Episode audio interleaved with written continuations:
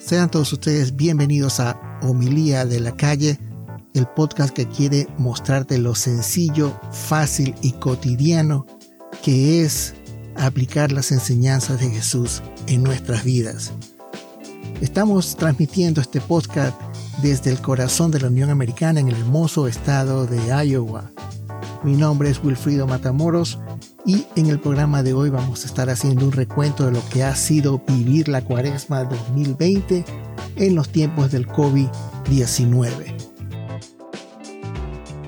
Muchísimas gracias por acompañarnos. Homilía de la calle empieza ya.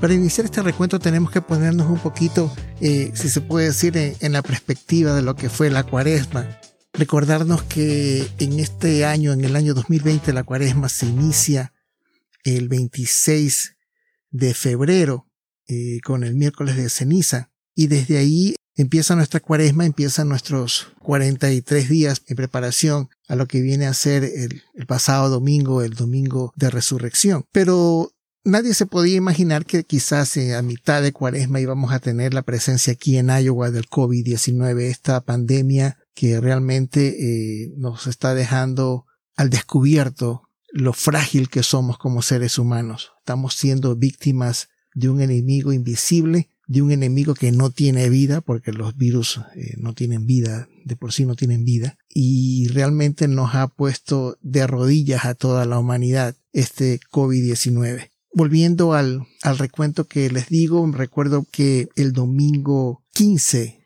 de marzo con mi esposa salíamos temprano de la casa. Queríamos ir a misa de domingo en nuestra parroquia San Bonifacio en Joaquín para eh, podernos dedicar un poquito el resto del día a unos proyectos que tenemos aquí en la casa. Al llegar a la misa temprano nos llamó la atención que la misa no estaba empezando al momento que indicaba el horario. A los pocos minutos salió el padre China con una información dándonos a, conocer a los que estábamos ahí que había habido una orden por parte de la diócesis de que se iban a suspender las misas regulares ya a partir de ese día. Y es que la gobernadora del estado de Iowa, eh, la gobernadora eh, Reynolds, el día anterior, 14, ella había ya dado una, ¿cómo les diría? O sea, estaba la noticia de que se estaban prohibiendo todo tipo de reuniones que sobrepasasen las 10 personas. Entonces, por esta razón, eh, la diócesis estaba tomando esa advertencia de la gobernadora y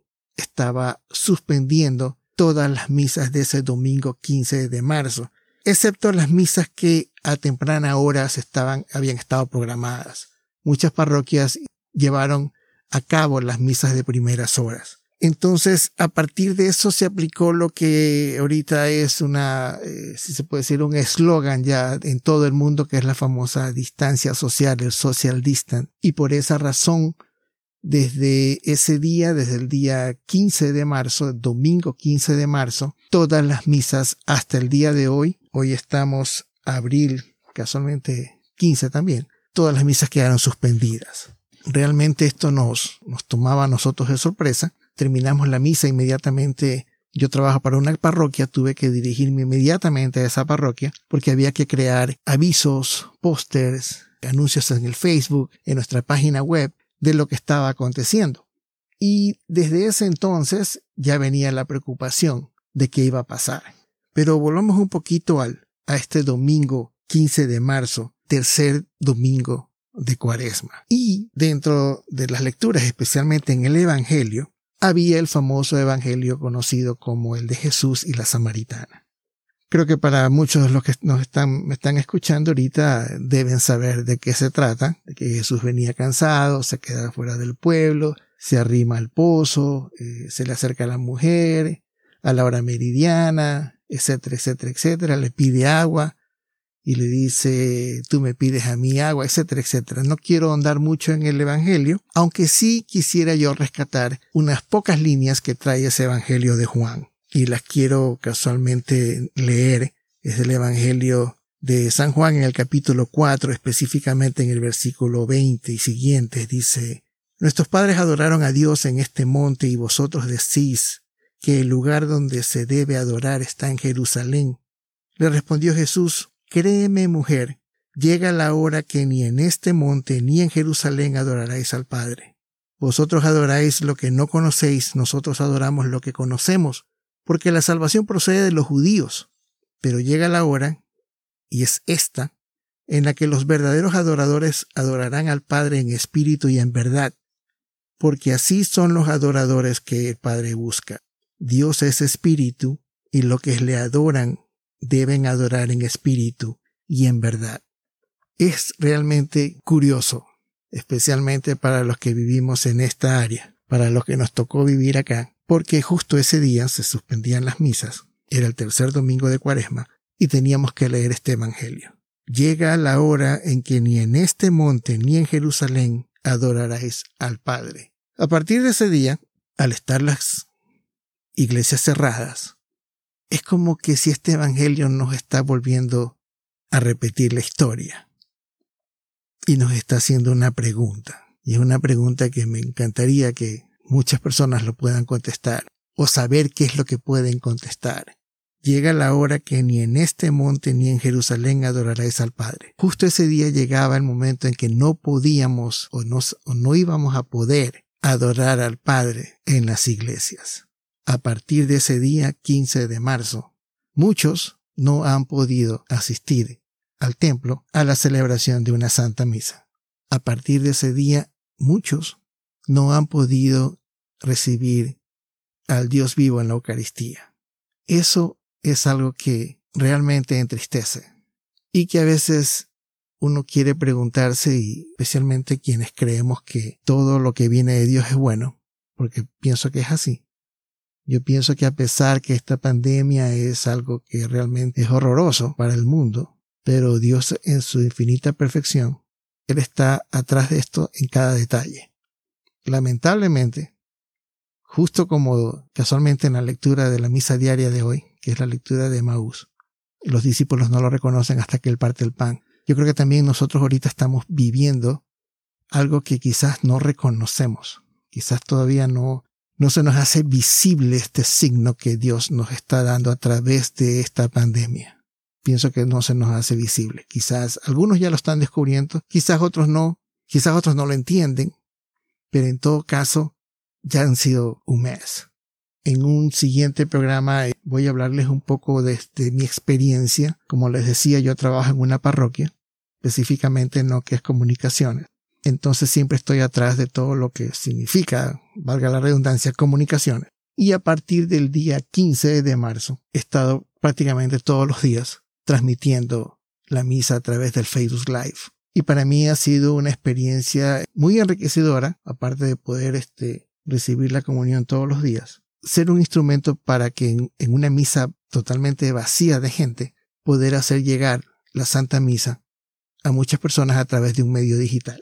Pero retomando, retomando el programa de, de hoy, en un programa posterior, como les digo, les voy a comentar, dar un poco el testimonio de cómo lo hemos hecho, cómo lo preparamos, cómo lo llevamos a cabo y la satisfacción que hemos tenido también en hacer eso. Pero volviendo a ese 15 de marzo, me encantaría saber la respuesta de cada uno. ¿Dónde están adorando al Padre? ¿Cómo lo están adorando ahorita? ¿En espíritu? ¿En verdad? Una de las cosas que hemos hecho a través de las transmisiones es la comunión espiritual. Y la comunión espiritual eh, no es una cosa nueva, es una cosa que siempre, siempre la hemos tenido ahí. Pero yo pienso que nadie se le cruzó por la cabeza que tenía que, a pesar de que han pasado casi 30 días, seguir esperando. Porque hasta el día de hoy no creemos que haya una solución mediata como para poder regresar a las misas. ¿Cómo estás viviendo este tiempo ahorita? ¿Cómo, cómo estás absorbiendo esta situación ahorita? ¿Qué te hace falta? Hoy más que nunca, cuando había esa oportunidad de ir a misa el domingo, o quizás esa oportunidad de ir a misa diaria, así sea un día adicional a la semana. Y por A o B motivo no íbamos. Por A o B motivo decíamos, no, ya tengo que irme, tengo que regresar me espera algo en casa, la razón que sea. Nadie sabe lo que tiene hasta que lo pierde. Y muchas personas hoy en día deben sentirse un poco así. Pero como dice el Evangelio de Juan de ese tercer domingo de Cuaresma, Porque el Evangelio no solamente nos está diciendo que iba a llegar un momento en que no había dónde adorar al Padre. Pero sin embargo, en las mismas palabras de ese Evangelio está la esperanza. Pero llega la hora, y es esta, en la que los verdaderos adoradores adorarán al Padre en espíritu y en verdad. Porque así son los adoradores que el Padre busca. Es posible que quizás ahorita estés más cerca de Jesús, de Dios, que antes que ibas todos los domingos a misa. ¿Será? No lo sé.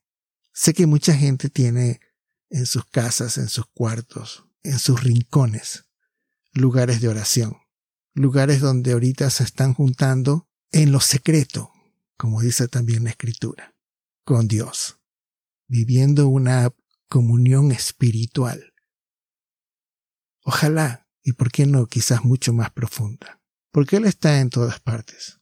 Sé que a muchos les está haciendo falta la misa, y nuestras parroquias están haciendo lo imposible por hacer llegar, así sea de una manera digital, de una manera electrónica, de una manera remota, las celebraciones de las misas, todos los días.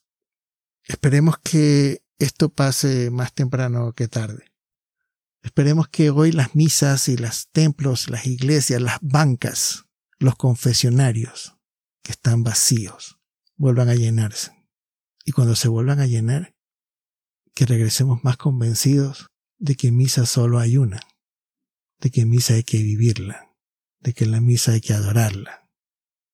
Porque fue algo que él dijo, hagan esto en memoria mía. Hasta mientras nos toca seguir las misas de la manera virtual como muchos las estamos viviendo. Pero como te digo, eh, quizás ahorita lo tengas más cerca que nunca. Quizás ahorita sea el momento de poderle dedicar más tiempo que nunca. Porque no tienes ya el pretexto de ir o dejar de ir. Ahora donde estés puedes hacer un altar y ofrecerle a Él tiempo, oración, testimonio